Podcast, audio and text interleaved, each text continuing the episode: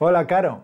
Oye, quería comentarte una cosa. Muchos alumnos tienen dificultades con las preposiciones por y para, pero no me parecen tan complicadas, ¿no?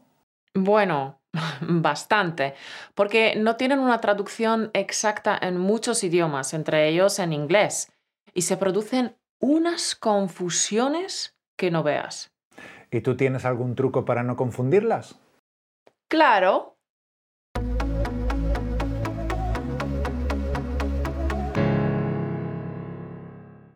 Mira, la mayoría de las preposiciones tiene un sentido claro y una traducción exacta, pero las preposiciones por y para no la tienen. Y esto produce a veces unos líos que ni te cuento. Ya veo, como no hay una traducción inequívoca, los alumnos se vuelven locos para usar el por y el para. Pero si tú dices que tienes un truco para utilizarlos correctamente, pues adelante, te escucho. Mira, yo creo que la mejor manera para distinguir entre por y para y no cometer errores nunca más es simplificando. Y es que, vamos a ver, he leído en algunas gramáticas de español hasta 20 usos distintos de las preposiciones por y para. ¡Wow! 20 usos son un montón para aprendérselos de memoria y luego saber usarlos bien. Pues claro, 20 usos son demasiados. No es posible automatizarlos en poco tiempo, pero justo es eso lo que necesita el alumno, usarlos de forma automática y sin esfuerzo cuando habla o cuando escribe. No me extraña nada que los alumnos se confundan tanto. Y sé por dónde vas. Creo que fue Einstein quien dijo que si no sabes explicar algo de manera sencilla, es que no lo entiendes del todo. Lo dijo Einstein, ¿no? Sí, me suena. Creo que sí. Tesoro, si te fijas en los 20 usos de por y para que se mencionan continuamente en los libros de gramática, si te fijas bien verás que en realidad podríamos agruparlos en tres usos, categorías, digamos, un poco amplias. Primero, lugar. Segundo, tiempo. Y tercero, conceptos abstractos. Campeón, fíjate en las categorías de lugar y tiempo. Si quieres usar por o para para hablar sobre lugar y tiempo, tienes que visualizar lo siguiente. Mira estos esquemas. Por indica el lugar o tiempo que se recorre o atraviesa. Equivale a a través de. Señala el movimiento dentro de un determinado espacio o tiempo. En cambio, para indica un lugar o tiempo concreto hacia el que nos dirigimos equivale a a o hacia. Mira, Mauro, las preposiciones por y para implican movimiento. Con esto quiero decir que por normalmente indica el lugar o tiempo que se atraviesa. Casi siempre podría sustituirlo por a través de. Es como si atravesaras con una nave espacial un determinado espacio o tiempo.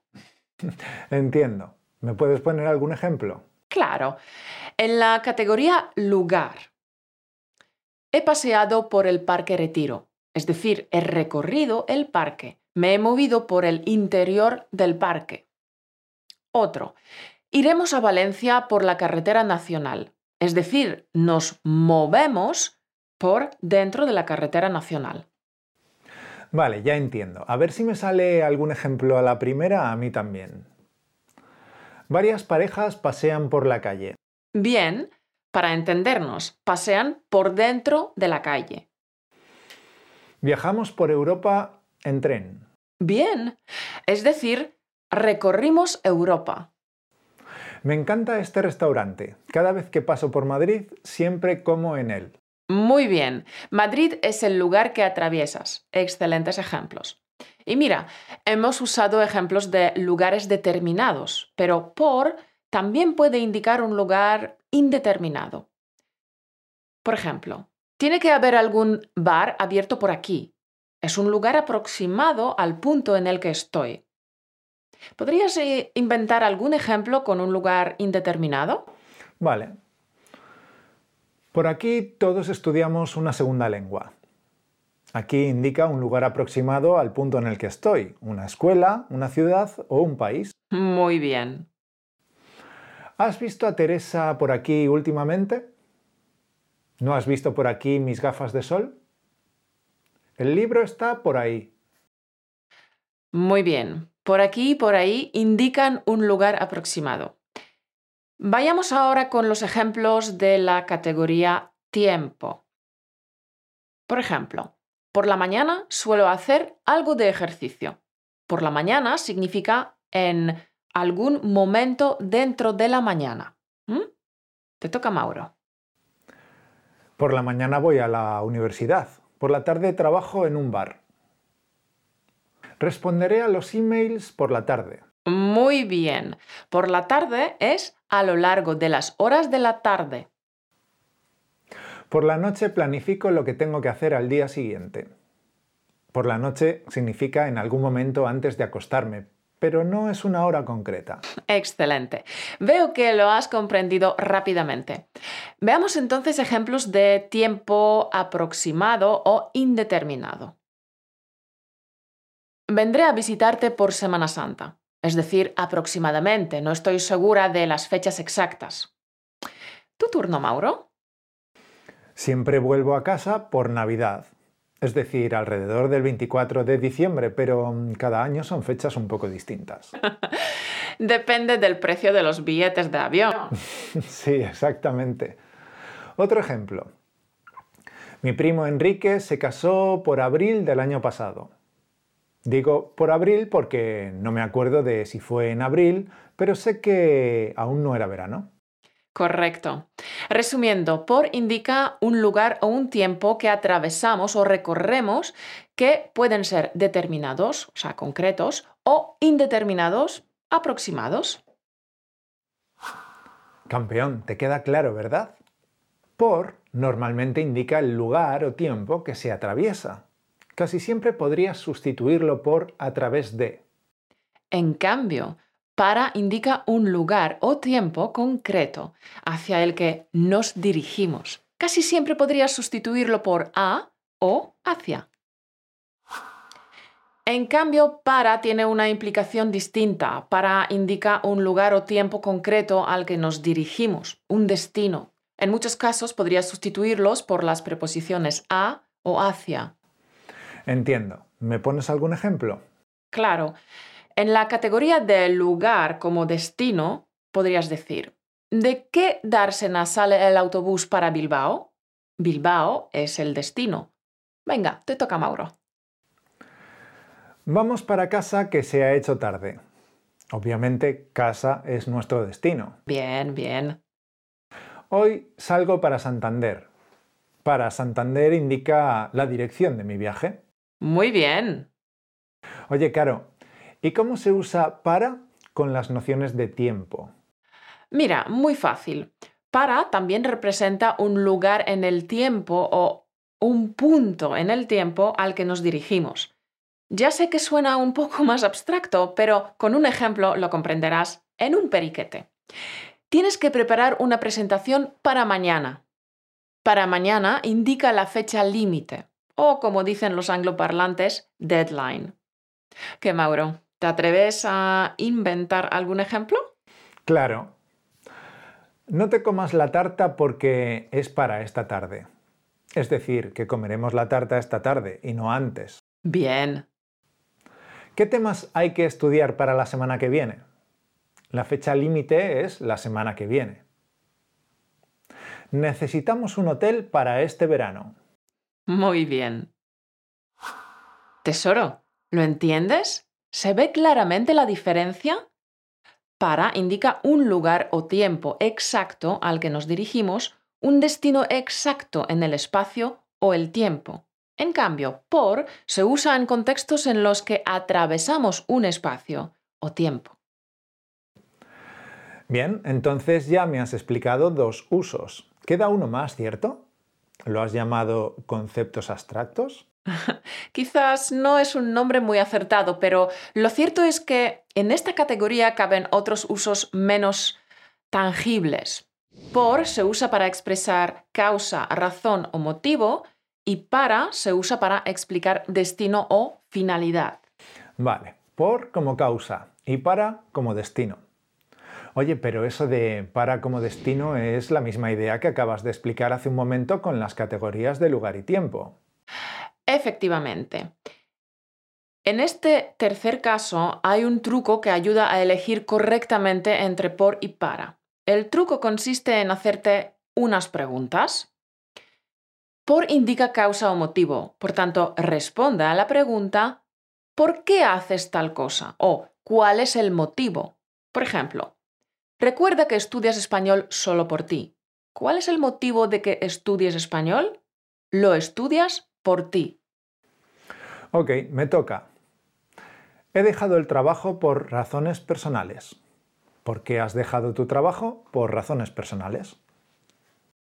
Lo hago por Gregorio. Se lo merece. ¿Cuál es el motivo? Mi motivo es Gregorio. Lo hago por Gregorio. Venga, un ejemplo más, Mauro. Manolo dice que dejó sus estudios por su novia, pero yo creo que lo ha hecho solo por él, porque es un vago y no le gusta estudiar. ¿Cuál es el motivo? En la frase, primero el motivo es su novia, por su novia. Luego el motivo es él, lo ha hecho solo por él. Entonces, resumiendo, por expresa el motivo, la causa de que algo ocurra. Correcto. Por el contrario, para expresa destino, finalidad o propósito. Por tanto, responde a la pregunta ¿para quién? o ¿para qué? ¿Para qué sirve? o ¿cuál es el propósito de una cosa? Por ejemplo, hago esta bufanda para mi madre. ¿Para quién hago esta bufanda? Para mi madre. El destinatario es mi madre. Mi turno. El regalo es para Almudena. ¿Quién es el destinatario? ¿Para quién es el regalo? Para Almudena. Muy bien. Otro ejemplo. He dividido la pizza en ocho partes. Tres trozos son para ti, tres para Laura y dos para mí. ¿Para quién son los ocho trozos de pizza? Para ti, para Laura y para mí. Maura, ahora intenta inventar un ejemplo en el que para no indique personas, sino que responda a la pregunta ¿cuál es la finalidad? De acuerdo. Tienes que trabajar duro para lograr un aumento de sueldo. ¿Cuál es la finalidad? Lograr un aumento de sueldo. Muy bien. Otro. Estoy probando un método para sumar más rápido. ¿Para qué sirve este método? Para sumar más rápido. Otro. ¿Dónde está el cuchillo para cortar el pan? ¿Para qué sirve este cuchillo? Para cortar el pan. Tesoro, espero que haya quedado clara la diferencia entre por y para. Céntrate en estos tres usos. Son los usos más comunes, así que en cuanto los domines, sabrás utilizar por y para correctamente el 90% de las veces. Y si quieres dominar por y para, si quieres asimilar los aspectos gramaticales de forma natural, entonces te recomendamos que trabajes con las multihistorias. Las multihistorias son ejercicios de alto impacto que incluimos en nuestro curso Piensa y habla en español. Es un curso enfocado a la acción para que empieces a hablar desde el primer día. Con los ejercicios de niveles 8, 9 y 10 aprenderás a usar la gramática de forma intuitiva. Y aprenderás de forma natural el vocabulario conversacional, sin memorizar listas de vocabulario. El curso es un simulador de vuelo que te entrena para hablar en el mundo real. Utilizamos el método natural de aprendizaje de idiomas, por tanto, está grabado enteramente en español. Incluye 10 unidades con más de 50 lecciones en las cuales se aplica la filosofía de las 7 leyes de español automático para hablar con fluidez. Apuntándote al curso tendrás acceso de por vida a todas las lecciones y podrás aprender a tu propio ritmo. Apúntate en el link españolautomático.com barra piensa y habla. Todo junto, piensa y habla. Y por cierto, hemos dejado en abierto la primera unidad de lecciones, así que puedes probar el poder de los ejercicios de alto impacto hoy mismo y totalmente gratis. Repetimos el link españolautomático.com barra piensa y habla. Te esperamos dentro del curso. Nos volveremos a ver dentro de dos semanas. Hasta la próxima. Un beso.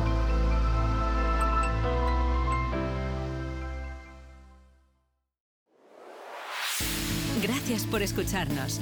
Únete a la conversación en españolautomático.com o busca español automático en iTunes.